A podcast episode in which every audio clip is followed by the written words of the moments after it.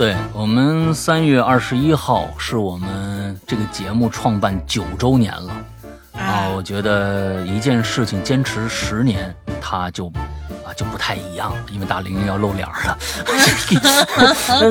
对，反正就大家做好准备吧。十周年我们要做一个什么样直播？我心里边呢已经有数了。啥玩意儿？就我心里有数。我露个脸跟大家打个招呼，然后走是吗？啊，不是不是不是，我要做一个线下的直播。小时候呢，我和小伙伴呢很喜欢在江边啊玩鞭炮。哎，有这么一次，我独自在江边玩耍啊，突然就看到江面有一堆啊漂浮物就飘过来了。刚好我这个鞭炮啊就扔到那漂浮物的上边了，结果炸起来的时候，就感觉呀水里边怎么着呢？水里边有东西叫了一声。学业期间的这些孩子们呢，哎，听听节目没问题啊，给你们放松放松。但是啊，就是不留言也没关系啊，这个存存在感不是这时候刷的。等你什么时候啊，大学毕业了，找一好工作啊，或者是顺利考上一个什么啊好的大学了，那个时候啊，刷刷存在感，那个是有必要的。好好学习，天天向上啊，有一个可以充值我们会员的一个好的前途啊，是吧？这样更更重要一些，更重要。哎，谢谢大家啊。在这件这这辆车上到底发生了什么事儿？即使你用脚都能想明白的一个事儿，那也不一定就是事实。是，那也不一定就是事，这是最公正的一个说法。我我觉得咱们不放过一个坏人，不轻易冤枉一个好人。这个司机到底是怎么回事？看上去是这么回事，但真实事件呢？不能用脚去想的。我告诉你，这个，你看他自己也说是勾当，啊，我觉得这个这“勾当”这个词儿呢，一定是不好的啊，这跟这个随地大小便没有什么区别啊。呃，我，对对对，但是呢，可能啊，就因为你撒尿，帮了你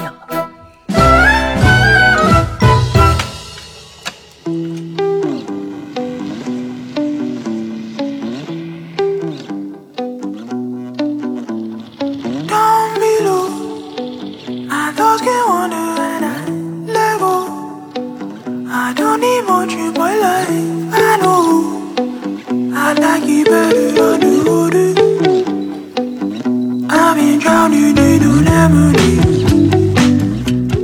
各位听众，大家好，欢迎收听影榴莲，我是史阳，我是大玲玲呀。上一周啊，呃我觉得没有发生什么太多的事情，只有一件事情啊，令整个的朋友圈呢，呃，甚为的惋惜啊，达叔走了。嗯啊，达叔走了，这个我觉得是，呃，达叔真的是给这一代人啊，我觉得怎么说呢？七零后、八零后啊，起码这两代啊，这二十年的人，呃，有一个完全不可磨灭的这么样一个印记。因为太多的港片里面都能看到这个吴孟达的身影了，不管是配角还是主角，呃，演的角色总是那么的入木三分。这是真的是一个做人，呃，做事啊，做艺。都非常非常好的一个人，有幸呢，呃，这个人啊，家属见过他，也确实这个证实了，跟他工作了那么个两三次啊，跟达叔，呃，就是《流浪地球》那个时候，那确实觉得老头儿真的是特别怎么说，真的是德艺双馨的一个老人。那个时候他身体已经不行了。是啊，我就觉得是，然后吊威亚吊上去以后，还就是因为吊时间太长，下来吸氧嘛，很。对，这前几天这在那个《王牌对王牌》还在出通告呢。那个时候其实身体他自己也也感觉到一些啊征兆了啊，也不知道自己能够再坚持多长时间了啊。大家还在问周星驰有没有这个机会再跟他。合作啊，这个坊间这么多年的传闻，说吴孟达和周星驰不和，或者个什么，他他八卦嘛，嗯，也造成了。其实我在这这个达叔去世这这这个这个整个的一个过程当中，其实我也有一个强烈的一个觉得，对他们呢，不管是对周星驰也好，还是对达叔也好，一个特别不公平的一件事情，就变成了，呃，周星驰有没有去看达叔？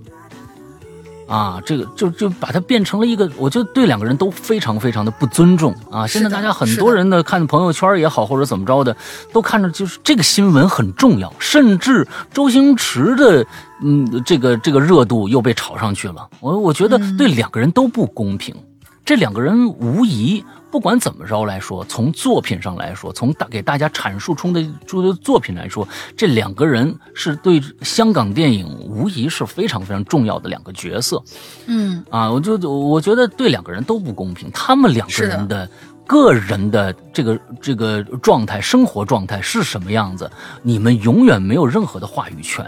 他都看不看的，对于他们两个人，在我们心目当中没有任何的。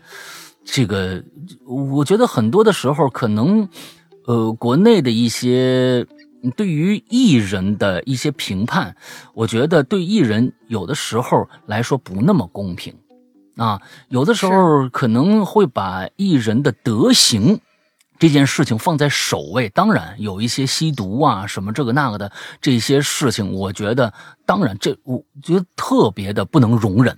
啊，这些我就是有，它是有一条线的，但是两个人不和就会对对方造成多大的攻击？我觉得这件事情来说，对艺人是不公。就本身你又不是当事人，又不是目睹了他们两个或者怎么怎么怎么样，凭什么去那样去揣度人家？我觉得这个真的是一个没错，没错。我是觉得大家可能呃阐述自己的怀念就好了，有的时候一些八卦性的一些东西，我觉得。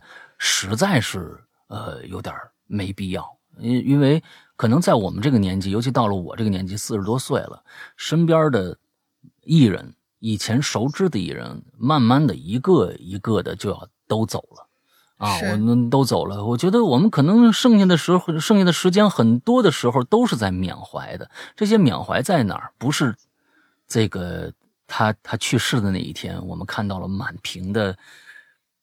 呃，悼念啊！昨天我悼念达叔的这样的一个方式，就是我看了一遍《天若有情》里边的达叔。他他当年我记得当年他得了一个最佳的男配，好像是男配啊，我记得。嗯，我看我也没有看周星驰的，我看了一遍《天若有情》，我觉得可能大家时常的拿出来他的作品。再去听一听，看一看啊，听一听没有没有啊，这是我我的这个代入啊，看一看，我觉得是对你心爱的艺人啊最大的一种缅缅怀，不在于啊在朋友圈里边发一下什么东西啊。每年现在其实到了四月一号，我们都能看到啊张国荣啊都都每年都被祭奠一次啊。呃，我觉得一个艺人能够做到这一点上来说，说明。他真的是活在我们心中，活在我们心中了啊！嗯，挺好。呃，张国荣，我觉得还是因为日子好记啊。啊，我我最喜欢的艺人啊是谁啊？Michael Jackson，我都忘了他哪哪号死的了。我真的我已经忘了哪号死的了，但是我每天我都听他歌。我觉得这个这个比这个呃记住那个他他他的那个死的那个日期啊，可能更加重要我啊！刚才我还在选，我说哎，选选选一首什么样的歌作为开头曲？我选选本来选一首 Michael 的，最后说算了，别用那首了，完了就选了一首其他一首最近听的一首新歌。对，我所以其实这就是艺人，艺人其实有时候挺可悲的，有时候呃一些一些艺人他那个作品。有一些作品真的是绽放光芒，但是更多的作品就被人忘记忘记了，而之后不会像达叔这样啊，也也不会像张国荣这样，这是真的是大放异彩，呃，但是他也为了他自己的这个艺术生涯付出了很多很多，但是其实大家也就忘记了。有的人好一点人，到他去世的那一天，能够在朋友圈，嗯啊，就是绽放一下，但是过后。没有人记得住了，可能也就是没有人淡淡也就被淡淡忘下去了。我觉得这可能做艺人的，呃呃，也算是呃比较相对来说有些小艺人，不是为了挣钱，不是为了现在大家所谓的明星啊。现在现在社会上的明星这两个字，不是不代表他会什么才艺。有很多人，这个明星其实他没有什么才艺就好看就好。啊，现在就是他他的职业就是明星二字，但是有很多人不为了当明星啊，呃，做了一辈子艺的人，其实走了也就走了，也就留不下什么东西了。这其实也是艺人的一个可悲的地方。那我希望就是说，嗯，艺人应该活在大家的心中，他活在大家心中是靠什么？是靠他的作品，不是靠他的八卦啊！我就这个是对艺人最公平的一个一个对待。啊，是，一个对待。好，嗯，呃，就就就发一点前面的一些嗯对于达叔走了以后的一些小感想吧。呃，今天咱们接着来啊，还是作死的那些行为啊。今天咱们作死的行为啊，这个这个话题就是最后一次了啊。下一次咱们就这个星期咱们就换新话话题了题。大玲，嗯大玲玲什么时候呃开开这个呃话题帖啊？下周一开新话题，也就是呃不是下周一啊，就这周一，这周。就今天，啊就今天，今天。我们就要开新话题了。我预计啊，嗯。有两个备选，到时候大家看我上哪个吧。一是聊聊你嗯跟宠物之间的那点事儿，二呢就嗯是大家也知道嘛，我们进入三月份啦，这是属于我们可以可以说是我们哈喽怪谈的一个比较独特的一个，就是我们的啊，啊，对，嗯，生日月，生日月嘛，所以就是有可能跟生日月有关系，就看看到时候嗯上哪个话题。因为现在此时此刻我们录的时候还没有开帖，反正就是大家听这期节目的时候吧，应该能够看到。嗯嗯对我们三月二十一号是我们这个节目创办九周年了啊！我觉得一件事情坚持十年，它就啊就不太一样了啊！就就我觉得这个事情到了明年它就不太一样了，因为大玲玲要露脸了。啊，是对对，他就我觉得最不一样的就是大玲玲要露脸。对，反正就是大家做好准备。吧。就是啊你本本来以为你能看到一个张小斐，结果你看到一个贾玲儿，呃，也有可能啊。啊对对对对，嗯，有可能，啊对对对而且可能性很大啊，。都有可能，嗯啊，都都有可能，其实也没什么啊。你见了以后，切，他也不是三头六臂嘛，啊，怎么样的啊？哎呀，之后这个，嗯、进了三月份了，咱们三月二十一号那一天呢，肯定还是一个跨业直播啊，每、嗯每年的咱们都要庆祝一下。不过呢，到现在为止，我都不知道咱们的跨业直播该具体是个什么内容，对，啊、因为这对我们来说，呃就相当于是做一次春晚。然后你想想看，啊每次大家对于春晚的这个绞尽脑汁，还弄得让你开心，嗯对吧？嗯是都是很难，都是很难的。呃，但是呢，明年十周年我们要做一个什么样的一个跨业直播啊？这个什么什么样的？那到时候不一定是跨业了，呃，什么样的直播，我心里边呢已经有数了啥玩意儿？就、啊。我心里有数我露个脸跟大家打个招呼，然后走是吗？啊，不是不是不是，我要做一个线下的直播。啊也就是说，什么叫线下直播？就是我们要做一个线下的一个聚会，到时候十周年的时候，我会呃租一个地方，请一些咱们节目的一些老朋友和一些，比如说啊，咱们的主播伊里，我到时候肯定要请来。那咱们就不是在网上这种这种交流了啊，咱们五周年的时候把他请来过一次，完了之后十周年我肯定是线下，咱们这把把伊里呀、龙玲啊。什么明哥呀，这些人，我就就是这些在咱们节目里边哎，全部聚到一堆儿，再叫一些愿有一些人啊，愿意有一些鬼友愿意来参加咱们十周年的这个聚会的话呢，也可以来。那也可以来，咱们就做一个相当于这么一个呃打打闹闹、热热闹闹的这么一个庆祝活动啊！我到时候看看弄点餐什么的啊，弄点什么布飞什么之类的啊，大家就是啊跟结婚一样是吧？啊，你让到时候让，让让这个大，嗯，对大玲玲和和英子拜个天地什么的之类的啊，这这都可以可可能会发生的事情申啊。之后拜个天地。哎哎，所以说到时候可能会挺热闹，不像咱们以前一样，就是说都都做个一咱们什么一个节目的形式。我是觉得十周年可以不拘一格，大家就是热闹，哎，你就把整个的这个呃直播的现场都在干什么，哎，直播一下，我觉得更有意思。啊，这是我十周年的一个想法，但是基于今年九周年要搞什么东西，哎呦，我现在还是没有一个定数呢。到时候大家看吧，好吧？行吧哎，到时候看吧。咱们回到咱们的题目啊，就是大家小时候作过什么样的死？好，第一个来，嗯，好，这是什么莫同学？呃，山羊大玲玲以及各位新老鬼友在此给大家拜个晚年，祝大家在新的一年身体健康，万事如意，生日快乐，阿里嘎多。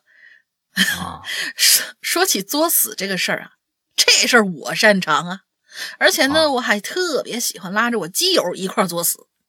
比如有一次啊，凌晨两点钟、两点半，我呢就拉着我基友，基友叫小黑呀，我们就一起去我们镇上医院的。哎，是不是讲过啊？没有，没有，没有，没有。上次也有个跟停尸房有关系的一个一个，也是第一个故事。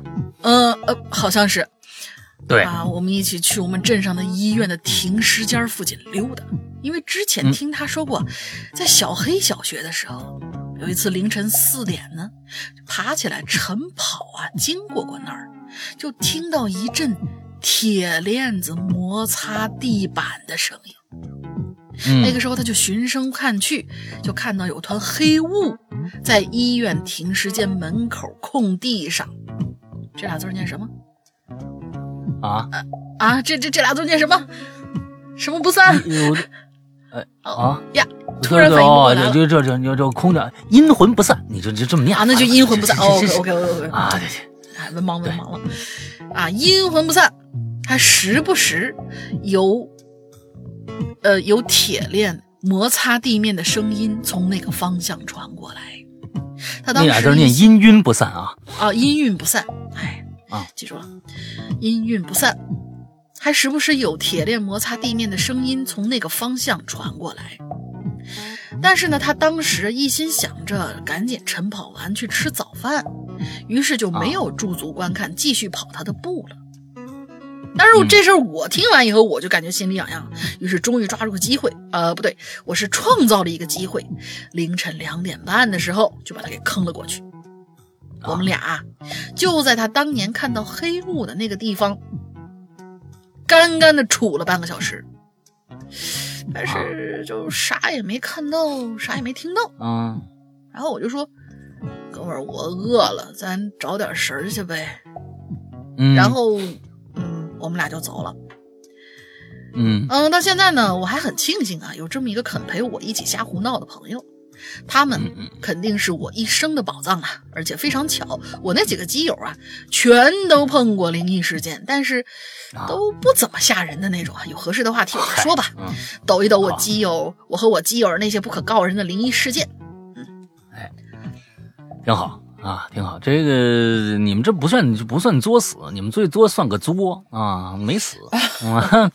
你要真碰见什么，然后哎呀闹的就乱七八糟了，那那个算作死。嗯嗯嗯嗯啊，对对，最多算个作，反正就继续作吧。啊，跟好朋友作一作挺好。嗯，下一个叫 Lara。嗯，之后呢？两位主播好，新年好！听你们的节目呢，已经好几年的时间了，到底有多久呢？细想起来呢，好像是当初有刘诗阳，还有另一个刘诗阳的好友一起主持的《鬼影人间》开始起的吧？嗯，那至少是一三年、一四年时候。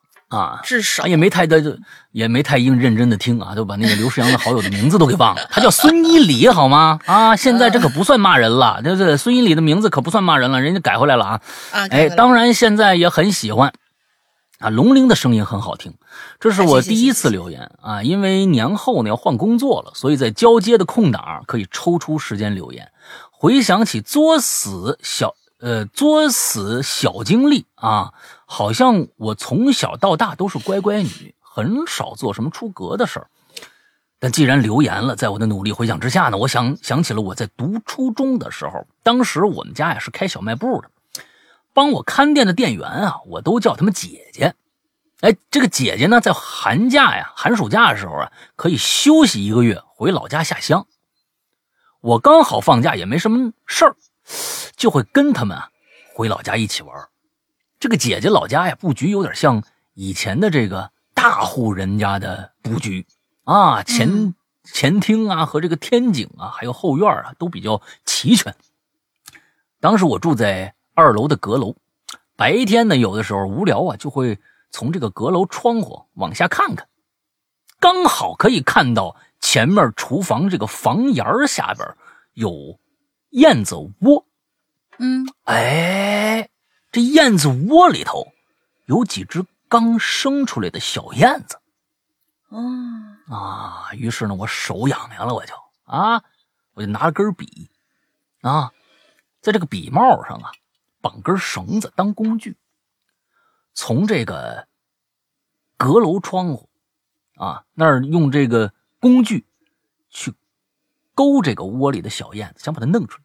结果我我姐姐的奶奶呀看到了，骂我说不能弄啊，说燕子在谁家做窝，谁家福去。你这好家伙，把我们家福气都赶走了啊！但是我作死不听，还是锲而不舍的弄啊。最后呢，也没把小燕子从窝里弄出来。然后，然后到了一个月，我就乖乖回家了。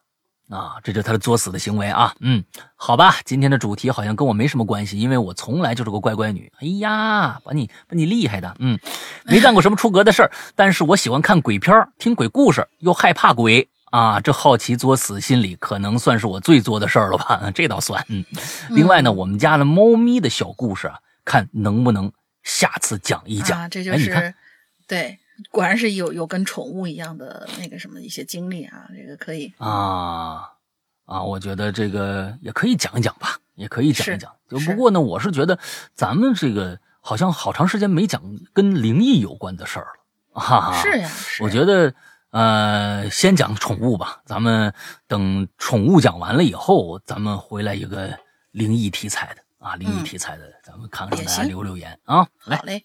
下一个，下一位同学，火箭龙，今天稿子都短啊。阳光的诗阳哥，甜腻的龙玲姐，甜我哎承认我觉得，腻你是从哪看出来的呢？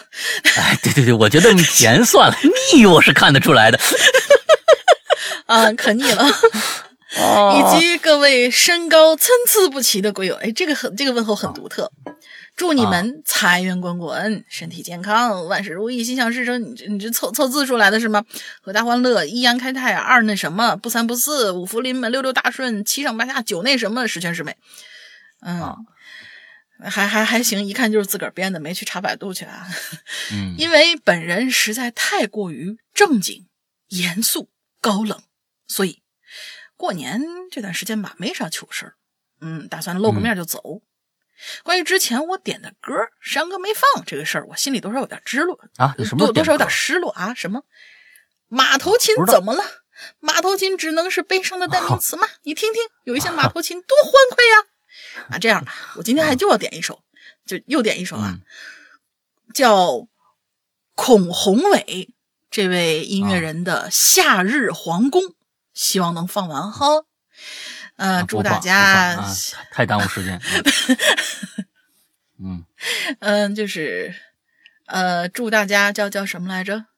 哦，他自己写了个不识好歹，然后狗头保命。嗯，不过呢，我有个不算啥的小经历啊，就是过年那几天，我妈还在上班，留我一个人和俩狗在那看家。当时呢，我就跑到我妈的房间去了，开了暖气，就把门关着，趴在床上玩手机。结果玩着玩着呢，就听到床底下有动静，可是我们家床底下可是空的，虽然也放了点东西吧，狗也能钻进去。我当时就以为是狗，就没管。嗯，过了一会儿，哦。我出去倒水，就发现两只狗都在客厅里，我也没听到它们出来任何的声音呐、那就是哦。一句话，小恐怖啊！好了，唠完了，祝《Hello 怪谈》蒸蒸日上，溜了溜了。嗯，现在我背景音乐就是这《夏日皇宫》啊，听着还挺喜庆的啊，像是过年听的歌啊。完了之后呢，这个但是啊，嗯，接下来的这个呃故事啊，我们不适合放这个这么欢快的音乐啊，所以呢放不完啊，咱们放不完。这分这四分多呢，咱们放了一分钟了，现在啊，咱们就停了这音乐啊，夏日皇宫》啊，嗯，好，挺好，这这这这挺挺欢快的啊，这以后过年都可以放这歌，嗯。嗯，好，接下来呢，叫这个木子熙啊，这个我呢，周小小又来了啊。某楼啊，我没故事看了。什么叫某楼我没故事看？呃，他好像跟那个楼小楼关系不错，然后就哦估计是在这哦哦喊一声，隔空喊一声，楼小楼哦让他快点出哦故事。嗯，哦哦哦，回答下上次提的诗阳哥的问题。姥爷葬礼上我没有看到黄皮子和其他的东西，直到十八岁前，我还有还在找他，想谢谢他。我说的看见是其他的东西。小时候呢，我好像有阴阳眼啊，但自从我七岁多呀，我奶奶死的那天起，我的记忆呢就只有两三件事情，其中还有件事件事情就是当天我看见我奶奶遗像，这短短几秒记忆，他应该说的是那个。从窗户口能够看着他奶奶，呃，当时看着他，看着他姥爷是什么？就是睁开眼睛还是怎么样？哦哦哦哦，嗯，对，在在窗口上，嗯，那就再说两个事儿吧。啊，那个姥爷离世以后的两件小事儿。第一件事呢，姥爷走的这个，呃，走的好像是第三年左右，我做了个梦。嗯，梦里啊正和朋友去玩呢，然后姥爷呢、姥姥呢，就突然啊过来叫我，因为我妈经常呃呃把我姥姥接过来啊，我也就没在意，就过去了。过去一看，嘿，我姥爷坐地上呢。那我平常和喜欢的那个长辈啊爱闹着玩，一开始呢没反应过来，过了一会儿突然觉得不对劲呢，我就问，不是，老爷。您不是死了吗？怎么怎么过来了？我姥爷白了我一眼，我知道啊，你才反应过来呀。这是一其中的一件事啊，其中一件事。后来啊，我我姥爷啊又问了我其他的几件小事呃，哎，后面这个这个又问了其他几件小事和后面这故事有关吗？还是怎么？好像没没关。没关系，没没什么关系，又跳到跳到另外一个，也跳到另外一个跟黄皮子什么有关系的一些事儿啊？好吧，不是黄皮子。这个是石阳哥，你知道獾子吗？啊，獾啊，一种一种就跟狐狸啊什么的特别像的一种一种动物啊。但狐但狐狸像狐狸，但比狐狸凶味儿更大那种。啊，去呃年后啊，但比狐狸凶，逗号味儿更大的那种。啊，凶味儿更大的那种。你看这不加电影表演啊，凶味儿，你说，我还以为这是一个感觉，就是还是表现凶啊，凶的那种味道。年后我们去我对象大姨家拜年的时候啊，我公公和其他人讲了个事儿。等一下，这里边啊，我要搞清楚一件事情啊。这个木子熙呀，这个周小小啊，你到底结婚没有啊？一姑娘家家的，结婚没有啊？结婚了那就是老公啊，没结婚那也不能叫人老爸叫公公啊，对不对？伯父那是你这个好家伙，你这到底是结婚没结婚啊？你看这个东西，就这个这个东西就啊啊，称谓上很重要啊，这一下就混了。你看这去我对象家，那对象那就没结婚呢，对吧？哎，但是后面有个公公，公公那那那就是结婚了。哎，这个这这个有点问题啊！我公公和其他人讲了个事儿，说的是啊，一个砍柴的人在山上看见两个女人钻进了一个挺明显的这个欢洞啊，欢子洞。第二天呢，有个喜欢打猎的男人非要去这个欢子洞打欢去。这樵夫知道以后啊，告诉他你不去，嗯，告诉他不去。但男人不听，结果当天就被发现死在欢子洞外。事后，同村的人问他是怎么回事，砍柴人说自己要说那洞里有精怪仙姑时，就像被缝住嘴一样。我的故事还有，我想过录个小样，试过试着投稿，但是我这嘴一和陌生人交谈就紧张。到时候没人理解我的意思，你这文字好像也够呛，你知道吗？哎呀，多看看楼小楼啊，多看看楼小楼写的东西啊，练练习一下写作也是有好处的啊。楼小楼最近的这个写作呀，还是有有长进的啊。好吧，下一个，嗯，下一位这个同学叫哦，嗯嗯，山哥，龙明姐好。关于这个话题，我想说一说关于小时候的一件大人们都爱做的人类迷惑行为，那就是炮仗炸粪坑，缺家人了呗。我记得，我记得小时候，我家外面不远处就是一个公共厕所。由于厕所四周啊都有人种菜，哎，不浪费啊，所以那个厕所的粪坑啊是一直敞开的，就是为了方便取肥料去浇菜。那个粪坑里边啊，全是。呃，大家现在没在吃饭吧？就反正就是对，密孔同学这个时候请捂住耳朵啊，就是一条一条白白的肉肉的那个啥，上下浮动。嗯，我和我哥呢就想着之前看过大人们去河里炸鱼哈，于是呢就把这个鱼雷扔进去呢，那鱼那就能飘起来。当然我们不提倡这种捞鱼的方法。啊，然后我和我哥啊就看这粪坑里。一条一条的扭扭歪歪的白胖子，我就跟我哥想，要是扔个炮仗进去，这粪坑里的那些小朋友们会不会全都浮起来呢？然后我就跟我哥那么做了。那天我和我哥买了炮仗，偷偷摸摸去了粪坑边上，我哥就很兴奋的点了一个炮仗，然后嘣就丢进去了。嗯，然后。我和我哥就那样弯着腰啊，一直盯着。再之后，随着“砰”的一声带有味道的巨响，我和我哥大喊大叫的，带着一身不可描述的东西冲了出来，跑回家。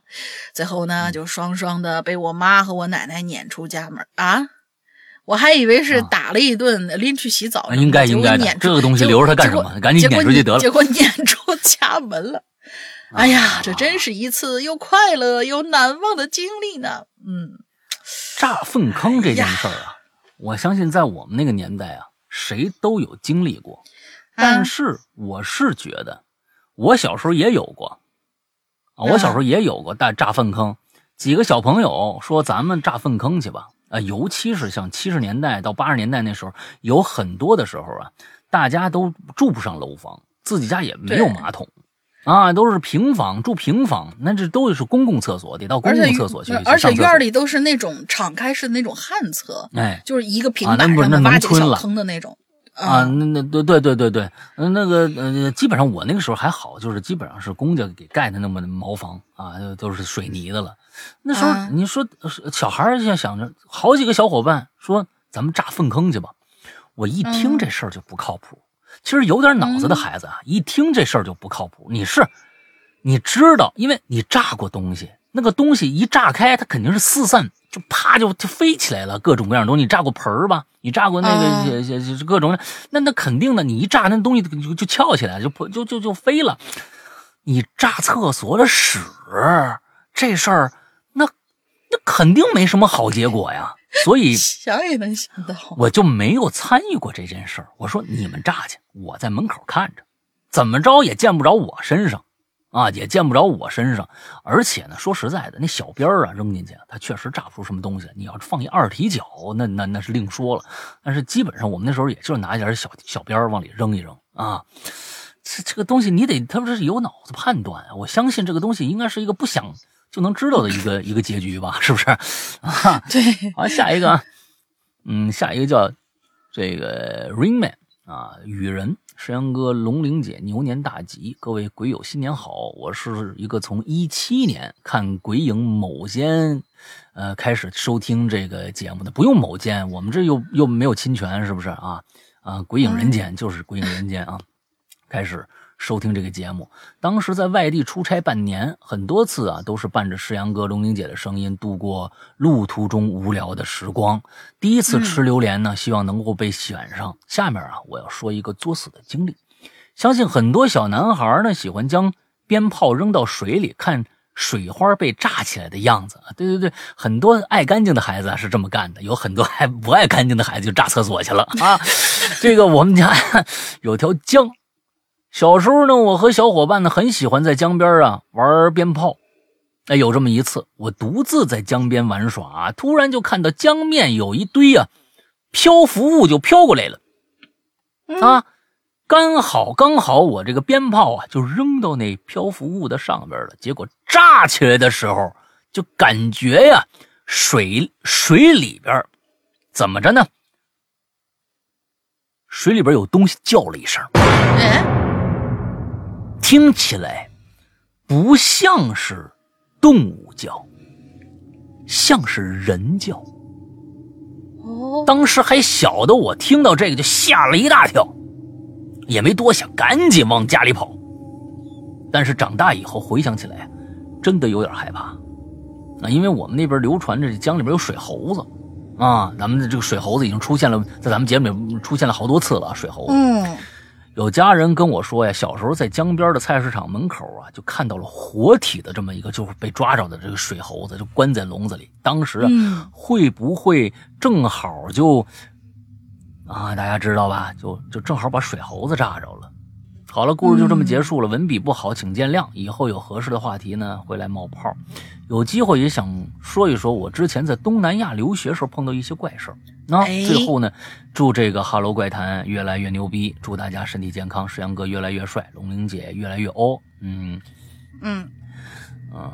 哦，不是不是不是，人家是石阳哥越来越嗯，龙玲姐越来越欧啊，这是这样，嗯，挺好挺好，是这样的，嗯啊，我觉得好啊。你要是觉得这个东南亚有些怪事儿适合做咱们的这个哈这个奇了怪了啊，完了之后那就来呀啊来啊，你这个就就给我们发一期这个小样儿我们听听看啊，说不定咱们就做一期节目了啊。来嗯来，下一下一个，下一位同学叫桑叶，嗯呃，他说：“哎，上期诗安哥的建议，我在收听节目啊，什么意思？上期诗安哥的建议，我在收听节目。诗安哥、龙玲姐，你们好，谪仙子来了。你啊你为什么要多写一句呢？哦 他应该是诗安哥、龙玲姐好，谪仙子来了。关于上期诗安哥的建议，我在收听节目之后，很谨慎的、呃很慎重的考虑了一番。你是我上次什么？建议啊？我不知道，忘记了，忘记了。嗯但是啊就是是是是是写作建议嘛，于是前面就来了一个前情提要，是吧？关于山哥的建议。嗯，他说他慎重的考虑了一番啊，一个多月之前，嗯，辞职了，现在赋闲在家，也难得逍遥自在了一段时间。好啦，闲话少叙，说说本期主题吧。这个傻大胆的事儿啊，我还真没什么经历。小的时候在，呃祖母的谆谆教导之下，我呢是一个循规守矩的孩子。你别说作死了，啊小的时候我甚至都很少出门。所以今天呢，我给大家讲讲我年少时期的一位朋友干的事儿吧。那个时候我们才上初一，十四岁的光景。十四岁的孩子可能什么都不太懂吧？那会儿嘛，连人情世故都一知半解，更别提什么敬畏心。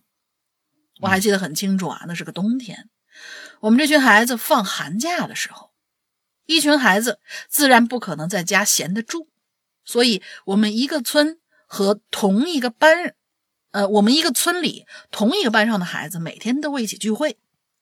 今天在你家看会儿电视，明天去他家玩会儿电脑，没没别的事儿了。但是那天呢，不知道为啥，我们其中一个胆子比较大的孩子突然就建议说：“咱们上山玩去吧。”嗯别了吧！最先提出反对意见呢，就是我了。嗯因为我们家这个小村子后面的山上啊不太好去。我小时候家里没少告诉我，没事儿啊，别往山上跑。山上不仅有那个时代留下来的一些什么防空洞啊、废弃的路场什么的，还最多的还有那个小村子里历代先人的长眠之地。嗯旁边一小孩就说了：“说你这胆子也太小了，以后别叫德心吧，以后别叫德心，呃，可能他名字啊，德艺双馨嗯那几个字儿，德心，你又别叫德心了，改叫小胆儿算了。”说这话，这朋友呢姓董，比我大几个月。我就说：“董哥，不是胆儿小，那地方去不得呀。”说别人或许十四岁不会懂这些，但是呢，我正好懂。祖母在我们这片是出了名的出马仙儿，所以小时候嗯光怪陆离的事儿啊，我是真没少见。见得多了呢，自然就对这些地方有三分敬畏。而这小董啊，不依不饶，说：“瞅瞅你那胆子，不行啊！今儿大哥我非得带你长长见识。”言罢，也不给我反抗的机会，架着瘦小的我，直接就拖到后山去了，边走边喊：“兄弟们，上山喽！”崎岖不平的山路虽然很难走，但也并不算长。行了，到了。到了地方以后，他就拉着我说：“咱们先去前面那儿玩一会儿就走嘛。”嗯，然后几个小孩就乌泱泱的朝前面跑过去了。哎呀，我叹了口气呀，无奈的就只好跟着。这废弃的鹿场呢是在半山腰，而鹿场旁边的零零星星呢还有几座孤坟。说是孤坟啊，但是也挺有讲究的。据说这是几十年前特殊时期我们这儿的一位地主家的坟，被游街之后关牛棚了，全家五口人都被关进了牛棚里，寒冬腊月也不给饭吃，也不给衣服穿，一家五口人就硬生生的在牛棚里冻死了。冻死之后被人丢在街上，暴尸街头，还是这家地主的远房亲戚趁着晚上给拉到了后山给埋了。所以小的时候，祖母告诫我们，最多的就是啊，不要到这块来玩儿。嗯，我们中国人最大一个心理弊病啊，就是一句“来都来了吗？”我一想，那既然来都来了，那就跟他们一起走呗，待一会儿应该不碍事儿。于是我们就玩了一会儿。这群孩子啊，其实也觉得没什么好玩儿，慢慢的觉得百无聊赖了，待在那儿就想着这怎怎怎么玩呢才能。就只见那位董老兄起身便朝几座坟走去，见状我直接一把拉住他衣服说：“你别别别！”他回身看了我一眼说：“你干啥呀？”我说：“董董哥，时间不早了，咱们回去吧。”董老兄看了看我，又转头看了看那几座坟，顿时就明白我意思了，然后就是不屑的一笑：“切，别以为别人都跟你一样胆子小啊！”然后就直接朝那坟头走过去了，似乎是为了证明自己所谓的胆子一般。而接下来那几座沉寂了几十年的孤坟啊，就遭了罪喽，踩踏、连踢带踹的那种。更过分的是，他甚至还解开了裤带，干了什么你们清楚。反正那天下山回家之后，我一连几天做梦都是那片孤坟，连觉都睡不踏实。再后来。过了差不多一年吧，小董同学十五岁的光景去河边喝酒，不知道为什么整个人一下就扎进了水里。等捞出来的时候，人呢都已经硬了。我不太知道这两件事有什么关系啊，但从那个时候开始，我对那片山就敬而远之了。哎，好了，故事就说到这儿，可能有些超字了啊，二位请见谅。希望二位生活幸福快乐。我是哲仙子，我们有缘再见。嗯，没抄字儿，嗯，说的也挺挺明白，挺好，挺好啊。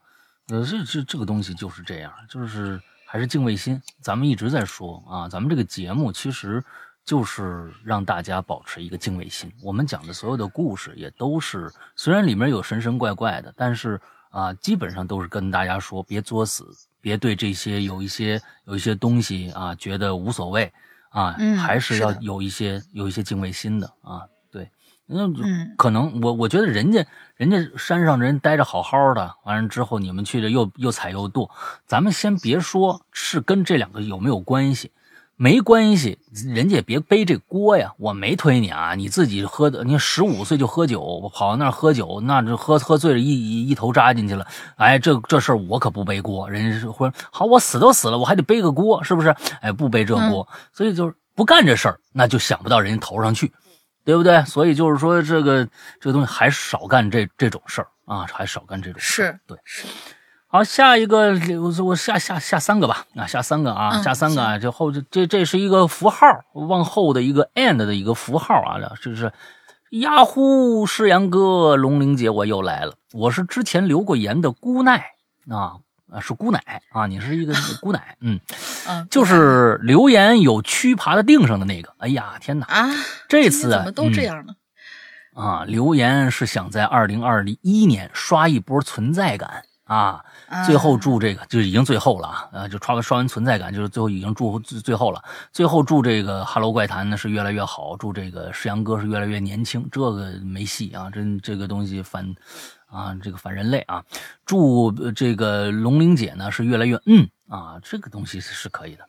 呃，千禧年的粉丝在这里疯狂为你们打 call 啊！千禧年两千年的，两千年现在二十了，二十一了啊，也也是。啊，也都成人，你说真的是二十千禧年的孩子们都都已经二十一了，都已经开始，说不定都开始工作了。哎呦，时间过得是真快，我这感觉总是感觉我没大学没毕业几年呢，啊，这不是装嫩啊，我其实真是这么这么这么觉得。嗯，小歪下面一个啊，小歪，世阳哥，龙玲姐姐好啊，我是一名三年的鬼友，现在高一了。哎呀，我就喜欢这种新生新生力量啊，早就想来。呃，鬼影流连流流连了啊！奈何学业繁重，一时一直是没有时间。没事啊，这个东西学业还是重要的。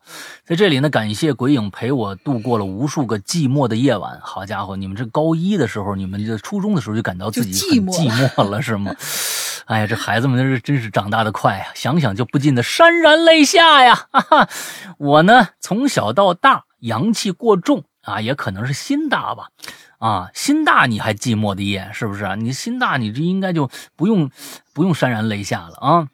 从来啊没有遇到过奇奇怪怪的事儿，但这根本不妨碍我对鬼影的热爱啊！哈，最后呢，鬼影最牛逼，希望能被两位大大读到，爱你们。嗯，这个孩子们现在其实呃越来越多的，从从小学有的时候开始听啊，初中啊，高中啊啊，我我也相信。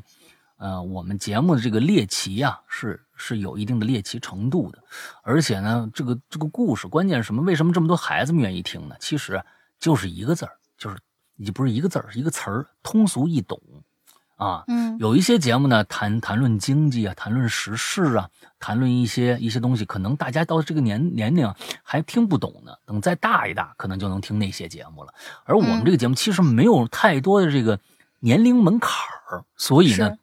哎，大家都愿意听，但是我觉得呀，学业期间的这些孩子们呢，哎，听听节目没问题啊，给你们放松放松。但是啊，就是不留言也没关系啊，这个存存在感不是这时候刷的。等你什么时候啊，大学毕业了，找一好工作啊，或者是顺利考上一个什么啊好的大学了，那个时候啊，刷刷存在感，那个是有必要的啊。我也替你们高兴。在初中、高中啊，小学呀，哎，能不留就不留了，哎，就是。好好学习，天天向上啊！有一个呃，这个有一个可以充值我们会员的一个好的前途啊，是吧？这样更更重要一些啊，更重要。哎，谢谢大家啊啊，更重要啊！现在下面一个叫卢亮亮一五九幺四三四幺五零四，好，大家再打一下这个电话号码啊。这个肯定是个电话号码啊。嗯，果真出事儿了。那第一句话就是果真出事儿了。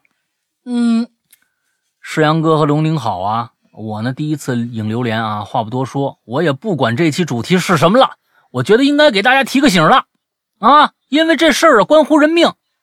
哎，这是确实，说的就是前几天那个事儿。我在上个星期我的直播里面跟大家唠过这个事儿啊。嗯，大家还记得石阳石阳哥了？就我我我叫诗阳，大这个这个石阳诗阳，我是诗啊。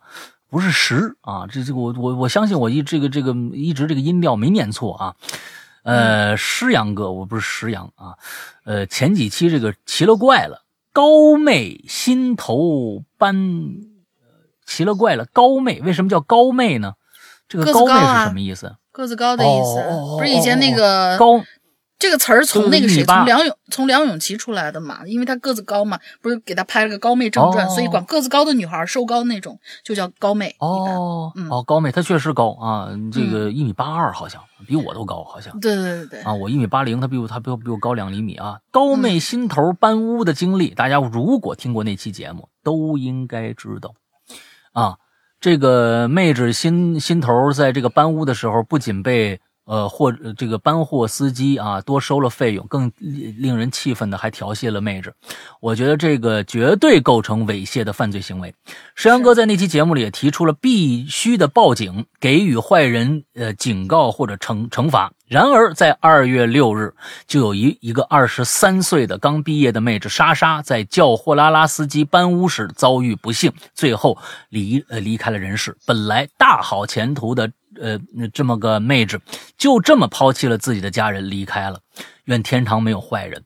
据我了解，事情大概是这样的。哎，咱咱们复盘一下啊。嗯，这个莎莎搬屋叫来货拉拉司机啊，这个拉家具和行李。后来在路上呢，莎莎跳车致重伤，最后抢救无效离开人世。而这各种，而这各种是什么可怕威胁？而这各种是。是什么可怕威胁能让一个小女子不顾一切的跳车逃生呢？想必大家心里都有个数吧。据莎莎的家人说，调取行车呃线路时发现，行车路线一直是偏航的，而且在。最呃靠后的行程路线有几段是没有路灯的呃这个路段，啊，这个极度昏暗的那种，极度昏暗的那种啊，那这个这个字，我估计你这个极度昏暗和前面的史阳哥是差不多的啊，啊，以后稍微的来调一下字儿啊，思阳呃这个这个这个司机为什么会不按照正确路线行驶呢？呃，妹纸莎莎为什么会跳车呢？我觉得这用脚底板都能知道各种原因吧。希望大家啊能够关注一下相关的报道，相信呃 J C 啊警察会给莎莎一个公道，呃会给关注这个关心莎莎的人一个公平的一个说法啊。呃，后边的这一句话我不念了，因为一念呢，你前前面那个电话号码就暴露了，你知道吧？嗯嗯 我会持续关注《哈喽怪谈》的。最后，祝《哈喽怪谈》越办越好，两位主播的青春永驻。哎，这件事儿啊，我还真想跟大家唠一唠。嗯，上个星期我在呃我们的直播里边跟大家说了这事儿了。其实呢。在当时我跟新头录这期节目的时候啊，最后说这个呃货车司机的时候啊，在现场我是让他把这个电话号码说出来的，就是对方这个司机的电话号码。最后啊，我还是去掉了。我觉得我们的节目没有这样的一个呃功能。这是相相当于暴暴露别人的隐私的，而且那个是这个是电话号码应该是我我觉得是否货拉拉公司也跟那个什么一样呢？就是因为我们知道在那个饿了么和那个什么美团这样的外卖平台，它的那个电话号码都是一个，就他给你打过来的时候是一个那个不是他的不是是吗？他的不是他的是真人的，是他就是那个对对，就是就是真人的，像货拉拉呀，还有什么那种叫什么？叫那个五五五幺啊，什么到位啊，什么这些 A P P 里边留的那个电话号码，基本上都是啊，都是他自己的电话号码啊。嗯，其实是这个样子。呃，我当时呢就没有把它公布出来，因为我觉得这个跟我们的节目的功能有呃不符。我们没有这个，我们并不是一个官方干这个，这唯一谁可以干这个事就是警察。是啊，这就是警，只有警察可以把这别人的隐私在不得已的情况下爆出来。啊，那那个我，所以呢，最后我只是说了这件事情，我把电话号码隐去了。但是我想在这儿说的一件事情啊，呃，现在大家很多的男孩子也好，女孩子也好啊，刚毕业，大家很多是一个人租房子，一个人租房子这件事情，这件事情大家呢，其实在国内啊，有的时候大家可能好像是习惯了。这个警惕心没有了。我跟大家说这样一个，全中国这个中国的这样的一个网络平台的提供服务的这样的一个呃这种行为吧，啊，嗯，是在全世界最发达的，没有一个国家可以跟中国媲美。我们在现在在网上可以非常的通过一些平台，一些所谓的，我现在必须加“所谓”这两个字。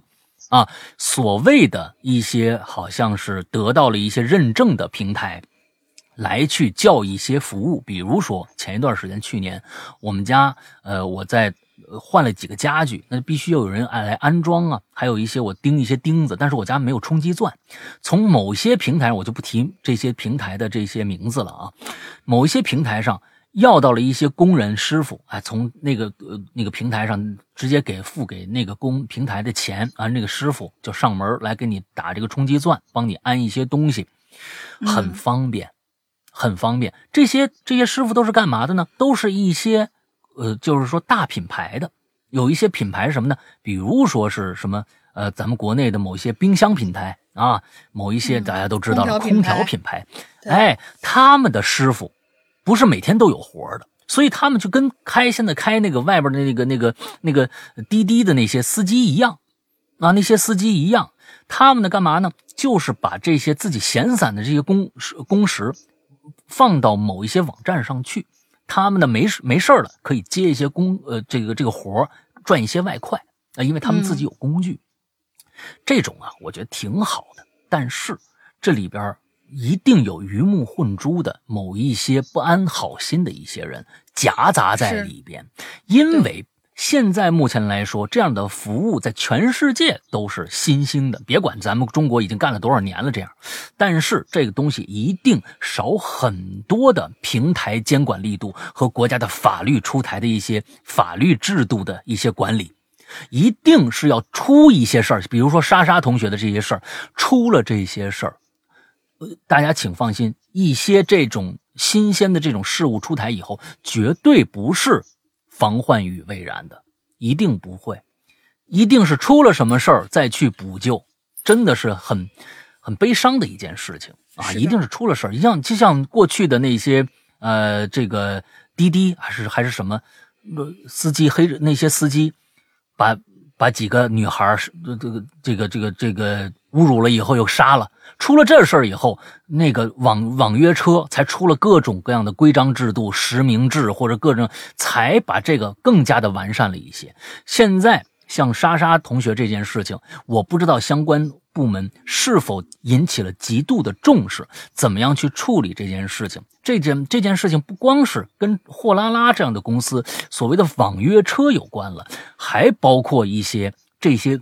这种网络约的这种随意用工的这些，这这种的呃一样，他们其实是一模一样的。那你约一个打钉子的人，这人进来以后拿一把钉子枪对着你，当当当两枪，完了之后把你东西抢走了，这种事情会不会发生呢？我想有可能会发生，有可尤其是在对于那些自己一个人住的这些呃朋友，一定要注意。真的是一定要注意，一定要长个心眼儿，而且碰到事儿了及时录音。其实那天心头他自己是录了音的，他觉得那个录音不清晰，他到回来就都没听。其实心头到最后那天自己又听了一遍，发现那个录音到最后还是蛮清晰的。完了之后，其实当时就应该报案了。请大家记住，如果你发现对方有问题的话，一定及时报案。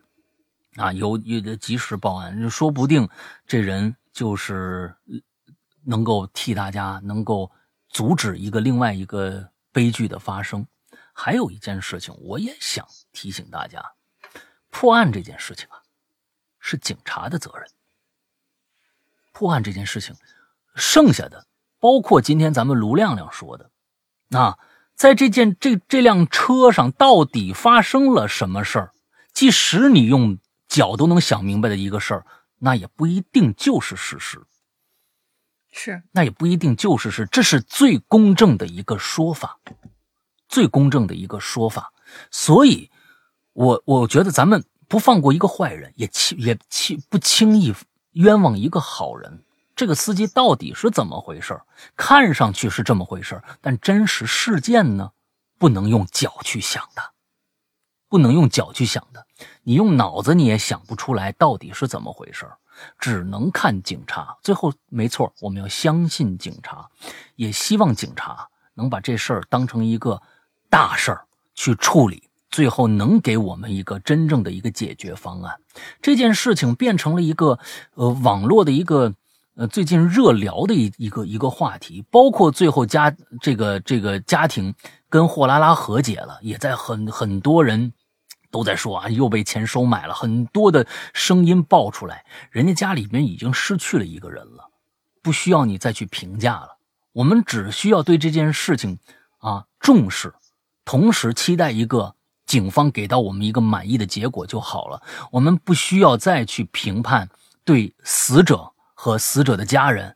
甚至对那个呃还没没有得到真实准确消息的这个司机的家人做任何的评判，我们没有这样的一个职能，我们不具备这样的一个功能。之之所以我在我们的节目里面没有报出那个司机的电话号码，也是因为这个原因。我们当时其实已经实锤了，这个人就是一个坏蛋，但是我们也没有报出，因为我们没有这个呃这个这个功能。我们不具备这样的一个一个职责，所以我们要把这件事情是什么就是什么这样的，因为只有这样，这个社会的这个整个的运作才是有规则的。我们不能把各种各样的呃事实与非事实的判断放诸至网上，让大家随意去评判。人说多了，这件事就变成真的了。但是是不是真的呢？没有一个人能下这个判断，都是。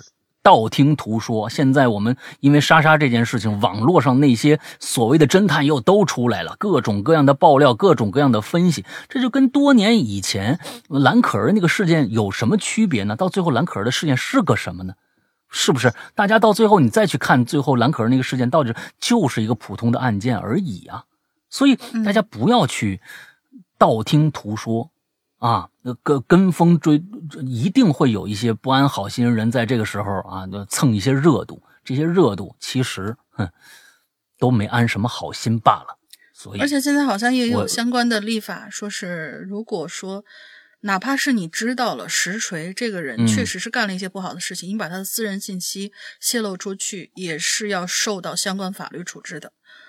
是的，是的，就是呃，之前有一个什么是是是虐待动物吧，还是还是怎样？有一个人，然后他他的什么身份证号什么都就真的是网友确实很强大，什么身份证号什么家庭住址了什么之类的，还有包括他的一些网购信息里面有一些地址全都被人铺出来以后，每天有人到往他家门口放放花圈，就这个事情，呃，确实是。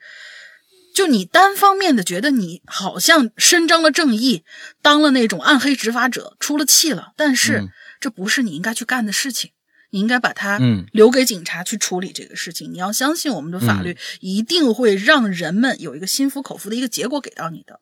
嗯嗯嗯嗯嗯，对，所以我我是觉得什么人干什么事儿啊，跟我们我们我们有我们有采夺的，但是我们不要把诛心的东西说出来。有很多我法不诛心呐，要大家知知道这个法不诛心。比如说，我想过我要杀了谁，但是我我没有办法，你没有证据，我只是说了这么一句话，你不能把我抓起来，不能把诛心的话都说出来，这个东西那就没有意义，没没有就就太不善良了。我们我们这个世界就正常的一个运作是靠规则来运作的，人类如果没有规则的话，那就乱了套了。那毕竟有一个规则，你没有这样的啊，你一个权利去做这件事情的时候，那其实你有可能也在犯罪，你可能也在犯罪。我相信在多年以后，对于法网络上的一些谣言、一些不公正的说法，都将会有一些法律措施出台。我也希望有法律措施出台，这样子可能。因为现在有两个社会存在，一个是真实社会，一个是虚拟社会。虚拟社会如果大家都能够啊，我反正不管不顾的什么都能干的话，那我觉得一定会出问题。所以我是认为，啊，嗯，我我我是这么一个这么一个看法。我相信有很多人也有相同的看法。那么如果有些人摇摆不定的话，可以听听我这个看法。有些人劝不住的话，那你们就接着这么干。反正我觉得没什么露脸的啊，我觉得没什么露脸的，所以那就接着这么干吧。嗯，来下一个。嗯，下面两个吧。下一位，这位同学叫白星辰，老大好，林姐好，我是白星辰。说起傻大胆儿，就得说起我们农村，我们家隔壁邻居大婶的儿子，因为他呢是。近亲关系，所以生下的孩子啊，多多少少有点不太正常。但是呢，那个孩子心地善良，只是脑子有些转不过弯而已。我还记得去年夏天，听那些大人说公厕里死了个人，当时的监控摄像头就拍到大婶的儿子从公厕从公共厕所旁边经过。由于公厕所建设的那个胡同没什么人路过，平时也没人往胡同里走，而监控拍到了他儿子路过，呃，就呃，他监控只拍到了那位大婶的儿子路过。经过警察的笔录，大婶儿子说出了他看到的所有的案发案发过程。到后来还好，犯人被抓到了，是一位街头混混。大家都说这大婶的儿子啊，关键时候运气还挺好，运气还挺好的啊。嗯，哦，就这么一件事儿，没碰拍到其他人，只拍到他了。嗯，不不算是作死的事儿，也算是呃为那个对对提供很好的证据，也不错。你有没有发现啊？啊，咱们这个题目啊写的是不是有问题？哎，喂，作死的事儿，大家怎么都跟炮、放炮和厕所联系在一起呢？不放炮就厕所，不放炮就厕所，这这 家伙，我没有提啊。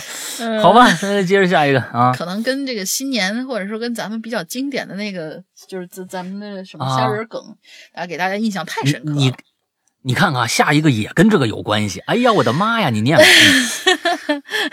行吧，看看下位同学，这这叫什么呀？啊，这个第一个字儿念啥？我看鲫，鲫鲫鲫鲫鲫鱼啊，鲫鱼啊大，鲫鱼鲫鱼大鱼啊，鲫鱼。嗯，哎，山阳龙鳞二位主播好，牛年大吉呀！本人从一五年大三接触鬼影到现在已经六年了。时间过得真快呀，嗯，不过很惭愧啊，这是我第一次留言，没关系，常来就好。嗯，先来讲故事吧。本人现居北京，青岛人啊，也是哈哈啤酒长大的。在我上小学五年级的时候，我老妈呢给我就买了当时心心念念的 GBA 游戏机。GBA 游戏机是什么样子？Game Boy Adventure。好，真专业。于是呢，我就如饥似渴啊，废寝忘食的玩啊啊！所以经常到深夜，父母都睡了，我自个儿呢就在屋子里彻夜打游戏。啊，经常玩几个小时之后呢，这个尿意啊就逐渐袭来。就为了不让我父母发现我没睡觉嘛，所以就不敢出卧室外面卫生间去嘘嘘。我呢就想了个损招啊，嗯。我们家呢住四楼，卧室是连着阳台的，于是我就打开阳。我我我得我我我我得在这插一句啊啊！我说你这个这个同学啊，呃，你对撒尿这件事情是不是有误解啊？半夜起夜撒尿多正常的一个事儿。对呀，你父母难道认为你半夜起来撒尿就一定是没睡玩游戏吗？这俩是不不相关的呀，对不对？以后可千万不能这样了，你知道吧？这这这就 该撒就撒嘛！我我这这这这睡前我喝两杯水，现这现在憋的不行了，你还不让我撒呀？好家伙，那我以后不撒了，我撒床上。你正好你太委屈我了，睡觉也会被憋醒嘛？我也就没相信你没有做过那种滚啊！对对，我我就没相信你没做过那种到处找厕所的梦啊。是啊，那，所以我就想起一个损招，就是而且经常用。这我们家住四楼啊，卧室连着阳台，打开阳台窗户正下方呢，能看到二楼住户的一个露天的小院子。在我阳台的正下方，就是小院子里面用木板简易搭成的一个小棚子，棚子里面估计也种了一些花花草草。然后我们这栋楼紧挨着马路，在右手边呢是青岛市的某一条交通主干道。哇啊！然后我每次啊晚上起来嘘嘘，都是站着一个板凳儿，打开窗户，从窗户冲着楼下小院子的那个木顶棚上就开始解决了。夜深人静啊，虽然白天马路上车水马龙，但是到了深夜，马路上一个行人都没有。偶尔过几辆车，但是我也觉得应该不会被发现，反正就屡试不爽。啊结果呢，有这么一天，我大概玩到半夜三点了，又一次尿意来袭，依旧老办法，凳子一架，窗户一开，就冲着楼下开始嘘嘘。平常冲楼下尿的时候啊，我呢一般都会听到有一股水柱冲到木板上的那种噼里啪啦的声音。哎，我一般呢都会看着空无一人的马路，一边儿嗯，对，就觉得啊，整个人身心畅通。但是那一天啊，我依旧还是这个套路啊。可是当我按照惯例用目光扫视马路的时候，我就发现这条足够宽的马路的车道正中央，竟然有六七个看起来。只有七八岁的小孩正在跳皮筋儿。哦，凌晨三点，马路正中央跳皮筋儿，还在车道上。跳皮筋儿的面积范围几乎占据了两个车道的宽度。那帮孩子还有说有笑的。哎，当时我其实更多的是疑惑：这怎么这么晚出来跳皮筋儿啊？家人也不管吗？而且还在大马路上，要是有车经过可怎么办呢？我呢，本来想着大喊一声让他们回去，可是就在即将开口之际，我突然想，那我这么一喊，半夜不睡觉玩游戏，以及站在窗台上嘘嘘这个事儿，这不就暴露了吗？嗯，想了想，我也就没喊。解决完以后，下了凳子，缩回到被窝，就接着玩游戏。嗯，又玩了好一会儿，不行，我越想越不对，我就又起身去阳台，往马路上看过去。嗯，结果就发现这马路上又变成了一个人都没有的状态了，那几个小孩也不见了。再往后呢，我半夜还是在阳台上干过这种勾当，但是也再也没见过那帮小孩啊，就在同一年的年底，我啊。同年底，我是一个无恶不作的小皮蛋儿，这是啥意思？就是我们家的小皮蛋儿啊，小柯基。我们家皮蛋儿，我们家小柯基叫皮蛋儿啊。嗯哈，我感觉他应该在想，就是同那年的时候吧，他应该也还是一个无恶不作的，就是熊孩子嘛。啊啊啊！而当时呢，我呢也丝毫没感到害怕，只是觉得很奇怪，也没有跟父母讲过这个事儿，原因就是不想暴露自己半夜不睡。直到长大之后，跟朋友们聊起这件事儿，才越想越觉得很诡异啊，还觉得很可怕。好了，以上就是鄙人二十七年以来唯一一次亲身经历过的比较灵异的事件。上了中学之后，阳台上的勾当再也没干过了。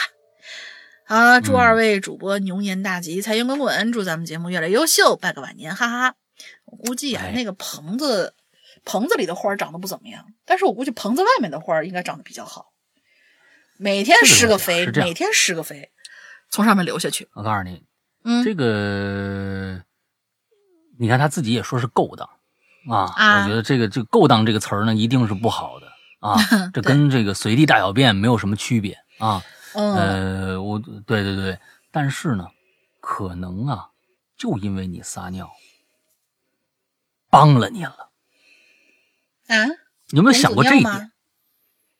对了，童子尿辟邪，他们过不来，他们过不来，他们想引起你的注意，你也注意到他们了，但是他们过不来。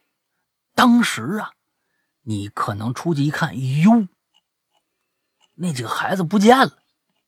嗯，但是你有没有往下看？说不定有几个小姑娘正抬头往上看你呢。他们上不来，就被拦在那棚子外。我的妈呀！哎，我我不知道为什么，我突然就起了一身鸡皮疙瘩，就就这件事儿，突然就起了一身鸡皮疙瘩。这个 东西，我告诉你啊，我给你编点句子。这是这个事情，我跟你说，哎，他都一想，哎，因就是因皮得福啊，因皮得福。这个东西，你要不然不撒那么几泡尿啊。哎，说不定人家就来找你来了，一帮小女孩每天晚上陪着你，好家伙，把在旁边看你玩 Game Boy，那东西，那个那个那个，跟你这个感觉就不太一样了啊！哎，你你你想想啊，这这个童子尿，你这个窗台底下，窗台底下，你自己觉得什么事儿都没有但是，窗台正下方，正下方贴着墙根的那一圈儿站了一圈儿什么，就是啊，小女孩抬着头看着你跳皮筋的小女孩。嗯，太太这这这这这个画面还挺可怕的，其实，嗯，来，接下来叫红头叉啊，不是红桃叉啊，红头叉儿。哈喽，两位主播好，我听咱们鬼影啊已经六年了，而且呢，嗯我这个人啊比较格路。啊，什么叫格路是什么意思呢？啊，就是比较各色。啊，那个就是各色。啊，不喜欢听用了一个很复杂的词儿解解释这个复杂的词儿，啊，不喜欢听故事，只喜欢听榴莲和奇了怪了。这几年呢，啊不喜欢，不喜呃，啊，几乎每一期都没错过。我特别喜欢世阳哥在直播里或在留言里说的一些话啊，很正能量，三观也很正。这也是我第一次留言啊。年前时候呢，听这个榴莲，世阳哥说过，如果有最近不太如意的，可以在这儿啊啊留言，抒发一下自己的不快啊，也可以让两位主播给我一些宽慰。所以呢，这里特别说明一下，这条留言啊是抒发感慨的，没问题啊。希望可以被两位主播读到。对，意思就是说呃这个这个事儿呢，不是说小秘密，是可以读出来的，嗯大家放心，我没有泄露大家隐私，嗯。哎，我呢，在二零一七年的夏天啊，出了一场突如其来的车祸，挺严重的，啊，一直到现在都还在恢复呢。可以说这几年真的是千百天如一日啊，啊，所以呢，听年前留言说二零二零年最糟心的事都滚蛋的时候啊，我心两心里说呀，二零二零年，我过得很一般，没任何的不顺，因为我的不顺全在二零一七年那个本命年的夏天照顾过我了，也算是一句自我调侃。而且后续的这个赔付问题的处理啊，也可以说一地鸡毛，凑凑合合的就给处理完了。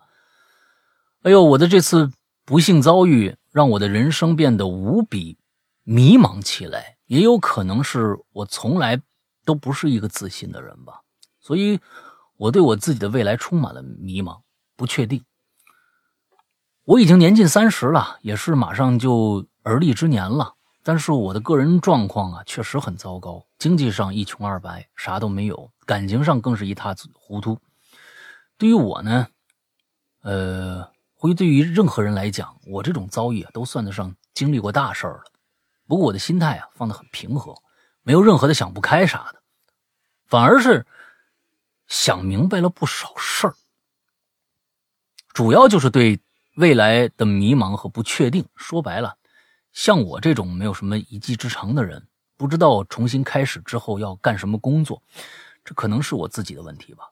重要的一点，呃，我其实挺厉害的，呃，的不嗨，还挺害怕，挺害怕。我其我其实挺害怕的啊，怕我经历了这次不幸以后，人生啊可能变得不一样了，干什么可能都比别人落后那么一块儿。说难听点儿。吃那啥都赶不上热乎的，那你干嘛要吃那个东西啊？是不是？毕竟很多现实问题啊，都像一座座无形的大山一样压在我自己的心头。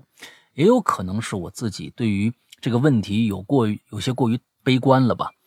这几年身边的家人朋友什么的也没少安慰我，但是大的道理我都听懂啊，也都听腻了。重点在于自己的路终归还得自己走。希望留言啊可以被二人呃被二位读到。并且给我一些指引指引，因为听了上一期啊，我才知道怎么留言。如果这类型的留言不太适合的啊，就就敬请见谅，没有没有没有什么不不适合没没没没。第一次留言有一些不足，文笔不足的地方，请指教啊，我会改进。最后啊，希望《哈喽怪谈》这个节目呢越来越好，我会一直收听，至少在两两岸统一之前，我会一直。听着鬼影伴随我的，哈哈哈！你最后这句话也，不安好心，你这意思是说这 且着呢是吧？这这个啊，这这不聊这个政治话题啊。首先啊，对对对我觉得我没什么好劝你的，你什么这个你什么道理都懂，而且你的人生态度，你也没有因为你你你也说你你的呃这个心态挺平和的。只要有心平和的心态，我觉得这就是万事的一个基础。嗯，每一个人碰到了一些难事儿，都会打破他现有的生活的一个节奏，啊，包括什么呢？你工作的时候突然接到电话说孩子生病了，你要回去，这种事情也是会打打乱，起码是打乱当天的一个生活节奏，感让感觉好像一下子就觉得有的人不知所措了，说这可怎么办？我这手手头的工作今天不交就完蛋了。那孩子怎么办？我也不能不管呢。这些事情从小到大，每天都会发生在我们的生活的方方面面，每天都会遇得到，只不过有大有小罢了。对于你来说，这真的是一个非常不幸的一件事情。我们任何一个人都不想遇到这件事情，但是发生了，你依然可以用一个非常平和的心理来。面对他，我觉得这已经比很多人强太多了。你只不过觉得迷茫而已，迷茫对于你来说是一个再正常不过的一个心理状态。这个东西我们逃不过。如果说我们遇到了这样的一个事情，还每天非常乐观积极，就跟没有事情发生过一样，那我觉得那才叫不正常。你现在的这样的一个心态。再正常不过了。我觉得，呃，你现在要面对的事情就是一个全新的开始。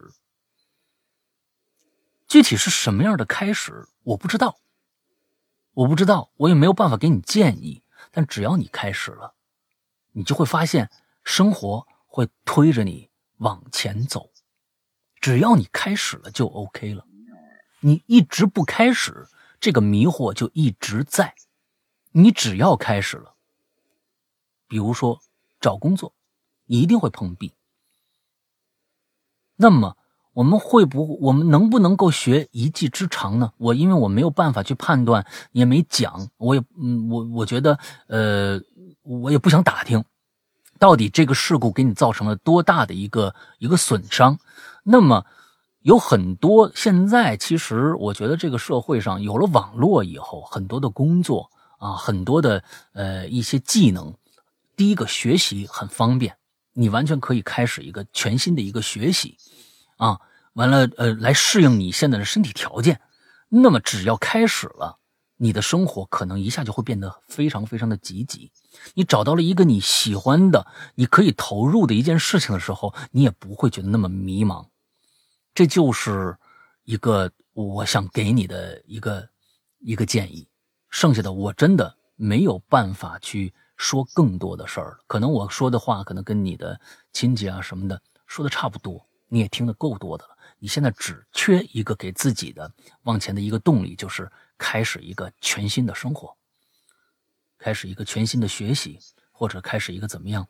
呃，没你说你没有一技之长，那么 OK，你才你你你才不到三十嘛，对吧？年近三十，后面的日子长着呢。现在我们想一想，人类的寿命到百岁已经不是什么问题了。跑都通过我们现在的科技的发展、医学的昌明，每一个人啊过百岁都活到八十，轻而易举的事儿。那么 OK，你后面还将面临最少两个三十年。为了这两个三十年，现在开始学点什么新东西，是不是也觉得是值得的呢？甚至你都可以去学一个什么学位啊，完了之后怎么样怎么样的，这都是都是可行的啊，都是可行的。现在在网上学东西也非常的方便，所以一切未知、迷茫，都是你现在要打开生活希望的动力，把它变成动力就好了。那这个东西。没有任何一个人能够深真真切切的感受到你现在的不易，但是我觉得你已经做得很好了。剩下的我们说的再多的话，其实都是站着说话不腰疼。只有你知道我的腰有多疼啊！我具体该干什么事儿，我是否能够克服这个腰疼，去做一件我力所能及的事情，甚至可以超越我所能的事情，都是有可能的。加油吧，啊，希望呢，咱们这不是最后一次你在这上面留言。我希望你经常来，也希望你能够跟我们说一说你的近况。啊，比比如说，哎，我最近开始一个新的一个什么样的一个工作，我们也衷心的祝福红桃叉啊，哎，能够在以后开创一个一个新的一个生活局面，我们衷心的祝福，好吧？嗯，OK。那么下一个接着来吧。好，下面下面两个吧，最后一个给你。嗯嗯嗯，下面这位同学，Iris，山羊老大，大林新年快乐呀！对我来说，最作死的事情呢，就是去年买了个房，影响我到现在呀，动不动就搬家。不是买房为什么要搬家呢？看看他发生什么事儿，要不然就会被吵得睡不着。哦，这作死的事儿啊，也是在去年，我呢开了工作室，又接手了家中长辈的事业，为了不让家人失望，拿命去拼事业，硬生生把身体熬坏了，差点二零二零都走不出去。小的时候作死呢，只是觉得好玩；长大时候作死，却是为了生存，不断拿命去换钱。好玩的感觉没了，只剩下生存的压力。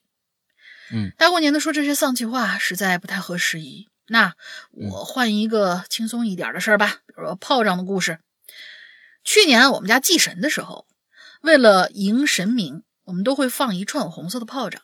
放完之后，过一会儿才会去扫炮仗的残渣。但是那天呢，我为了赶去看迎神的游街啊，刚放完我就去打扫了。旁边一个邻居大叔看我打扫呢，还在那抽烟。扫完之后，他呢就随意的把烟头丢进了我扫的那堆渣子里。我当时也没管他，赶紧回去，呃，到天井洗手，然后就去看游街。结果我就听没过多久啊，我就听到了闷闷的一声砰。又慌慌张张出来一看，我扫的残渣又都溅开了，又得重新扫一遍啊！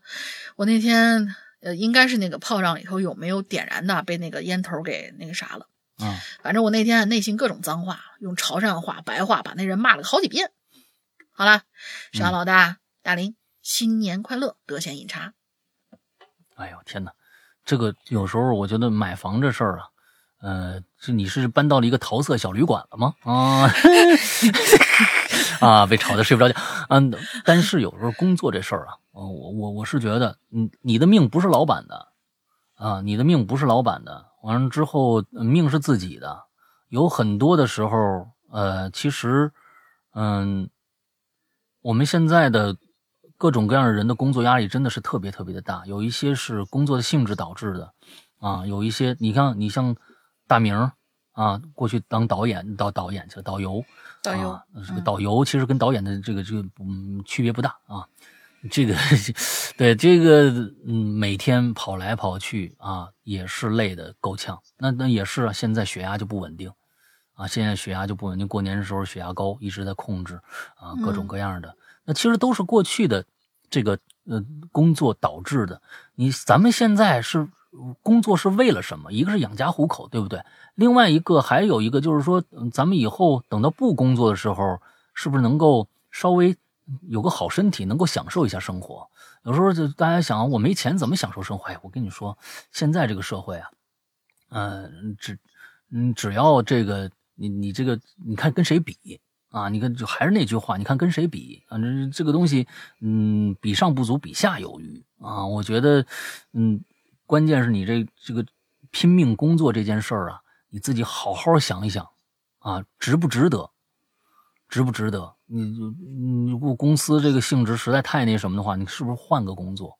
咱别那么拼死拼活的把把自己的命都交出去了，嗯，说不定连朋友圈都上不了，你知道吗？你不像吴孟达，人家全部啊全体，你这好家伙，人最后说你是不是傻吗？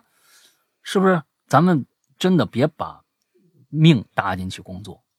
啊，咱们第一个不是消防员，消防员的每天拿着命去去拼去，那人家工作性质就是那个样子。咱们每天要是做个这个嗯小职员什么的，还拿命去拼，不值当的。这个世界还没没变得那么的，嗯，除了这个工作就没有其他活路了。我觉得还是这样啊，嗯，这个这个别拿自己的生命开玩笑啊，什么都一样啊，这这也这个这个拿命。这也算是作死啊！作死的事儿就开了工作室啊，接了家中长辈的事业哦。为了不让家人失望，拿了命去拼啊！就是这个这个东西有期许是吧？哎呦天哪！这个家中的长辈也不希望你你就没了呀，对不对？你还是得拿这个。有一些事儿啊，其实我我我这几天也是得到了一个呃挺有趣的。咱我有一朋友啊，其实也是咱们一鬼友，他呢。呃，也是家庭的家里边的事业。我不晓得他那个事业跟你的事业比起来啊，是不是有大有小？他那事业，你是工作室，人家是个大厂子，啊，人是一个大型的一个大厂子，拼了多少年啊？他爸爸，他爸爸那当当年是从他爷爷那一辈就开始做这个事儿，一直传到他手里头，啊，也是拼命干，每天拼命干。得，去年年头进住院了。那各种的，就是呃，重度脂肪肝，重度什么这个那个的，这个那个的，哎，也是住院了。说就是前一段时间生活不规律啊，这几年生活不不规律，把身体啊就耗成这个样子了。那那那怎么办？他是，但是他发现了，他现在虽然还在管厂子，但是他现最近一段时间就没怎么去，发现这厂子运作的还挺好，哎，还挺好。也就是说呀。说实在的，这个世界啊，缺了谁？只要你的方法对了，缺了谁都行。只要你是方法用对了，用巧劲儿，别用蛮劲儿，这事儿说不定一样能办成喽。现在你如果身体要不好的话，多想想辙，看看能不能从另外一个方方方面用巧劲儿把这件事情给他做好了。不一定是你每个事儿都亲力亲为的啊，身体最重要。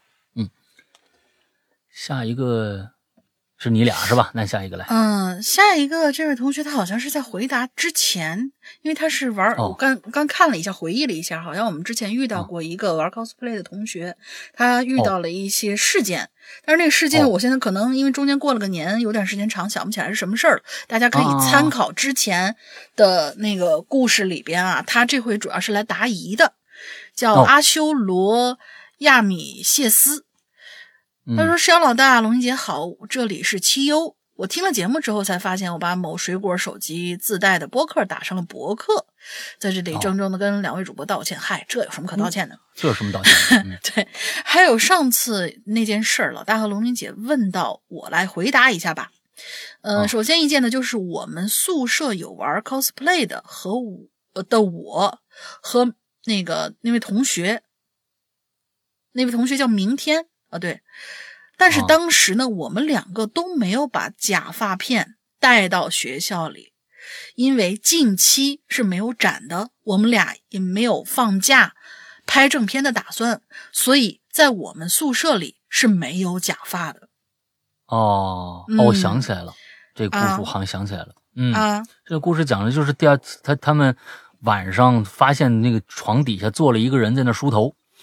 头很长的那个啊，好像是这样。嗯嗯嗯。第二呢，就是这件事儿，我跟我们宿舍里的人说了，但是他们表示都没有看到，当时都睡着了。早上起来，那张空床上也没有被人坐过的痕迹。我现在都一直在想，是我眼花了，还是太紧张了呢？嗯，可能是眼花就是啊，嗯，应该是，应该是，就是个答疑，可能眼花了，是然后今天最后一个啊，龙西子，诗阳哥、龙英姐，新年快乐！我是龙西子。今天我的留言内容和主题无关，只是想把这里当成树洞。哎呀，太好了！呃，上次说完，看来大家的这个需求还是挺挺挺重的啊。我觉得没关系。呃，我也希望的，我们的节目有这么一个呃功能啊，能够让大家变成树洞的话，太好了啊！倾诉一下我内心的悲伤。我养了一只活泼可爱的猫咪。是我在我们家楼下捡的，现在已经九个月大了。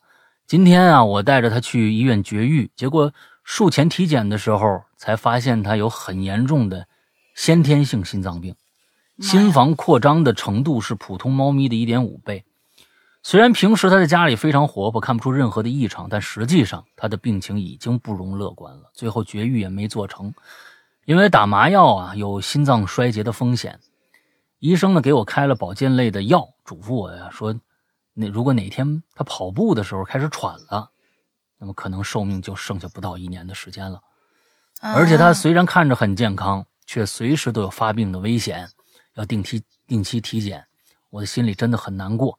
他只有九个月大，甚至还没成年呢，死亡的阴影就已经在他头顶盘旋了。更让我难受的是，家里人听说他病了，第一反应就是要把他扔了。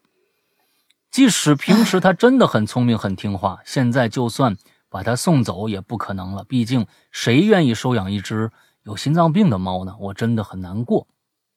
深深的觉得都是自己没照顾好它，才让它碰到这样的事儿。现在我力所能及的事儿，就是在离家前好好照顾它。你要去哪儿啊？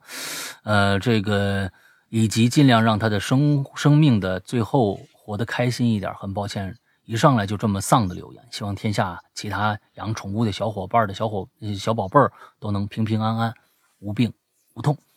OK，呃，其实啊，嗯。我觉得这特别好解答你一个一个一个一个问题，就是首先没有你的话，他可能活不到现在；是没有你的话，他可能连人类对于宠物的这种爱，他都体验体验不到。嗯，我觉得只有是因为你的爱，让它能够真正的活活得像一只宠物，要不然它只是一只动物。对，它已只是一只没有任何人去关心的一只流浪猫而已，而这只流浪猫也有可能就这么的消失了。我觉得这是你们俩之间的一个缘分，你已经做到了，而且它的病跟你没有关系，完全没有关系。我是觉得养一只猫，其实大家是就是家里面人为什么要把它送走？我我想的好一点，就是可能承受不了那个某一天。有一个小生灵在家里面消逝的那样的一个呃状态啊，这个承受不了。但是其实，在养宠物的时候，我们都心心里非常清清楚。皮蛋儿，我养皮蛋儿的时候，我也非常清楚，它活不过我啊。十年以后，它可能就没了。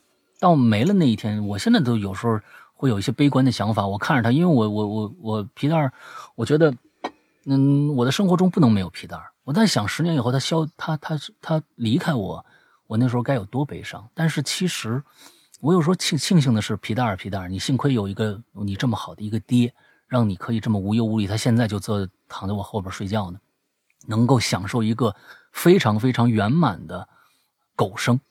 那其实这就是这只小猫咪的一个命命数而已。前一段时间皮蛋儿得了这个呃这个叫什么炎了？胰腺胰腺炎。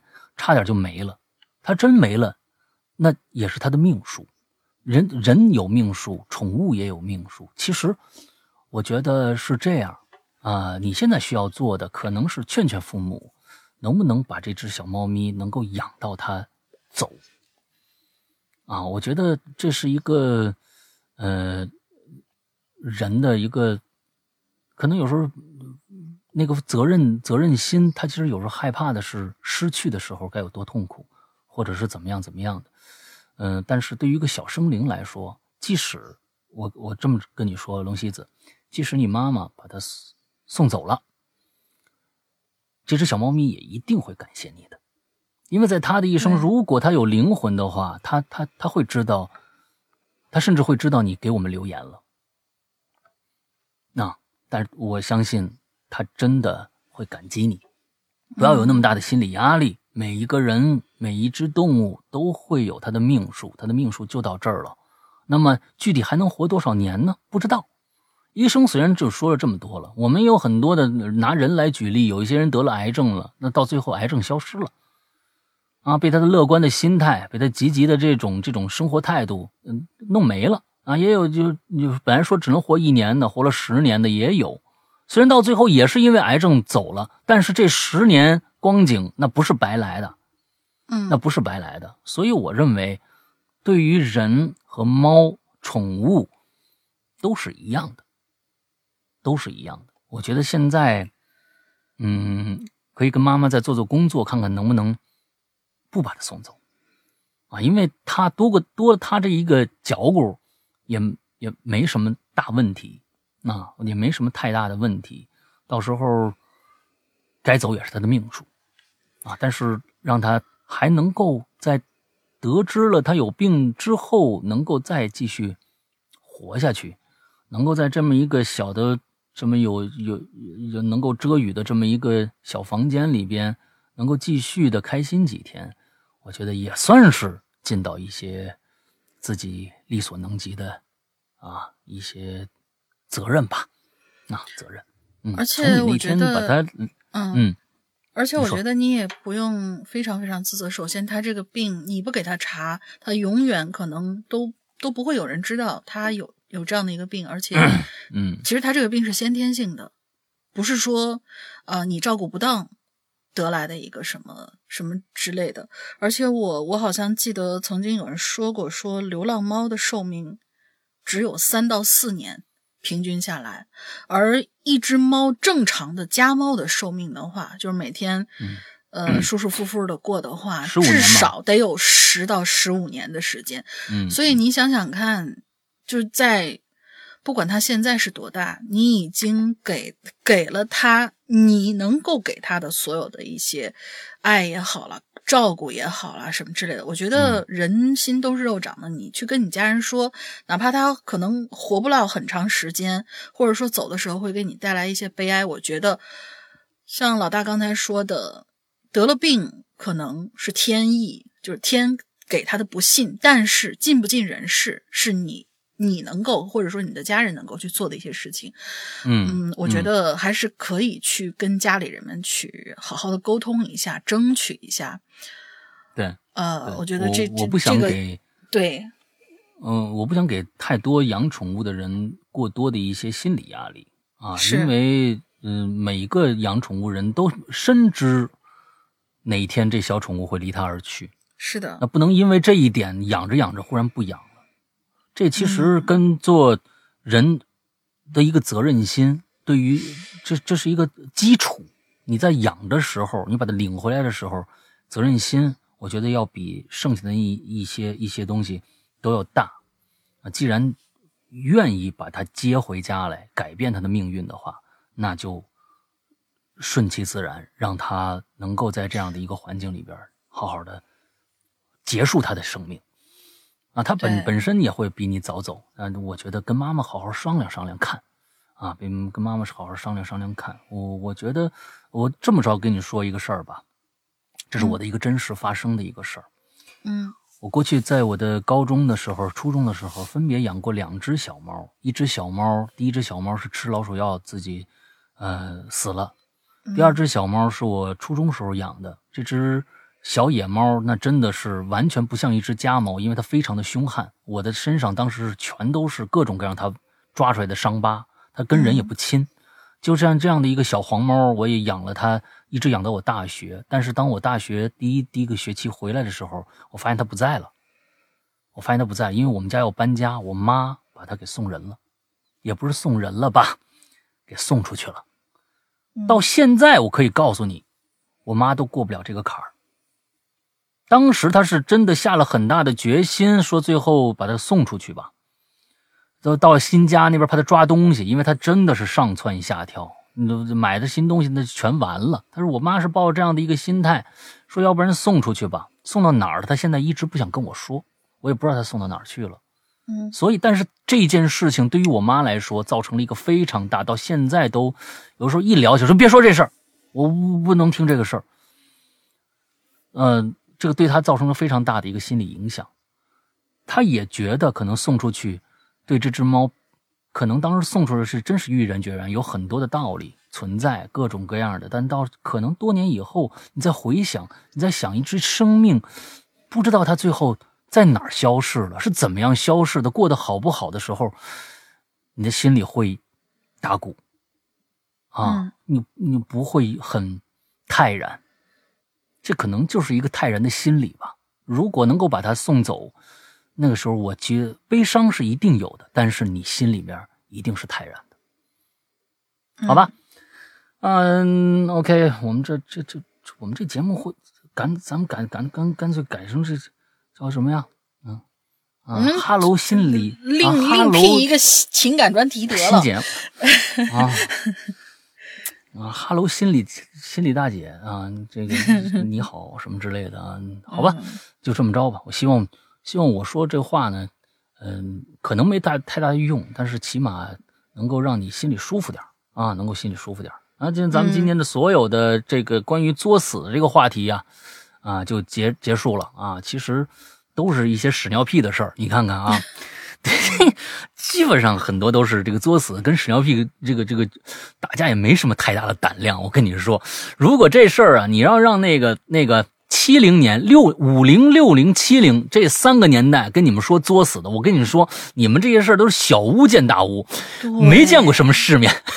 嗯，这啊，那帮人小时候作死，那可真的就是生命危险，自己不拿自自己当回事儿那种啊。做完了以后还我逞英雄呢，我天哪，那个时候，哎呀，我天哪！你要是拿拿大名，那哪天大名叫过来，再叫几个真是跟我这岁数差不多的人聊一期这个，那天哪！哎，欢迎欢迎欢迎欢迎来，这这个节目可以搞起来啊，你们就听去吧，那这这就火火了去了啊！啊什么下地道，什么嗯把自己埋埋煤堆里，什么这个那个事儿我作死那事儿，哎呀天哪，那这个不好，我就不不太愿意影响我光辉形象。嗯，这那个这这就不说了啊，好吧，我们这个星期开新话题，大家呢注意一下，赶紧去留一下这个相关的话题啊。嗯，之后呢，呃，大玲玲说一个进群密码吧。进群密码，你你先你先说说后面是吧？我找找啊，呃，最后还要说一下我们的会员制啊，我们的会员，我们的会员在我们自己的 APP 里边儿，呃，之后大家可以去下载一下我们的 APP，我们的 APP 还是以前的名字叫《鬼影人间》，现在还没改名呢，苹果、安卓都可以下载。呃，安卓呢，由于这个这个商城太多了，有很多的商城都是盗用我们的以前的老版本，所以很多商城啊是不能用的，一些非官方的商城。不过手机，如果你拿到一个手机品牌，啊，你比如说某维呀、是吧？什么这个那个的，我们这些商城还是尽量的能够在官方商城呃上架的，但也不能做到百分之百。你的官方商城如果没有的话，请去下一个。我说安卓啊，请去下一个叫豌豆荚的这么一个应用商城，这里边的那个我们那个版本肯定是最新的，大家下下来就 OK 了。具体到里边，它分成两个一个两个区，一个是普通的呃这个这个啊用户的专区，大家里面能买一些零散的节目；还有一个专区在 APP 里面就是会员专区。会员专区的内容和外面普通专区的内容是完全不一样的，请大家注意是完全不一样的。也就是说，我们的这个普通的用户专区和会员专区是分开的，请大家不要有误解，说我买了会员，全部节目都能听啊，不是这样的。所以呢，大家就呃呃到会员专区里边去呃这个收听的时候，那里边有大量的海量的内容提供给。只提供给会员去收听的这样的一个海量内容，呃，具体什么内容，我在以前的节目也说过不少了，这这咱们就不多说了。不过大家遇到不管遇到什么样的问题吧，关于会员的一些，不管遇到什么样的问题，都请大家去加一个这个呃绿色图标的一个交流软件啊，那个交流软件里边还能啊最主流的两种，它还有就是跟其他的一些啊软件，嗯，区别最大的是它是一个主流的付费软件啊，就是那个软件大家知道吧？我们现在在节目里不能提这俩字儿，一提这俩字节目上传不了。啊，节目上传不了，一听那俩字儿，那个那个每个平台的那个机主流的付器人都疯了。费软件，是主流的聊天软件吧？为什么是付费啊软件呢？主流的呃，主流的聊天软件加付费软件啊，主流的聊天软件是个绿色图标的主流的聊天软件加付费软件啊，是这么个软件啊哦好吧，。好吧，好吧。哎哎哎，对对对对，啊，绿色图标啊，嗯，完了之后，嗯，现在那每一个台平台啊，它都有一个过滤的一个东西，就是机器人儿，它那个机器人快速能扫你的音波里面说的话啊，就发发现这两个字儿以后，就跟疯了一样，不行，不能上，说这两个字儿就就好像就就就他们嗯这个平台就跟断子绝孙似的，是吧？啊，那就完了，嗯，不让上啊，所以我们只能用这样的非常隐晦的一个方式啊，去加那么一那个这个软件里面一个号，叫做什么呢？鬼影会员全拼，鬼影会员全拼啊，请大家记住。完之后，我们的工作人员会为你解决一切的，比如说进群的问题啊，那付费的问题，还有各种各样的问题，都可以帮你解决。OK，大概是这么样的一个一个状态啊，大家呃欢迎大家来了解一下我们的这个会员，你加进去就知道那里边有多少故事你可以听了。嗯，非常嗯庞大的一个、一个库啊！你估计你听一年两年你都听不完的那个那么一个庞大的库。OK，大玲说进群密码吧。进群密码就是今天火箭龙啊一来了，不知道为什么啊，拜完年以后就开始控诉老大，之前没给他放他喜欢的某种乐器演奏的音乐，然后今天强行又点了一首比较喜庆欢快的。那么这个乐器叫什么名字？三个字儿。哦，三个字儿的嗯啊，小提琴啊啊，对对啊，随便吧，啊，中提琴、大提琴啊。啊都可以。好，那行了，那就是这么着。呃，那今天的节目就到这儿吧。啊，新的一周又开始了，希望大家有新新周新气象，祝大家这一周快乐开心，拜拜。拜拜。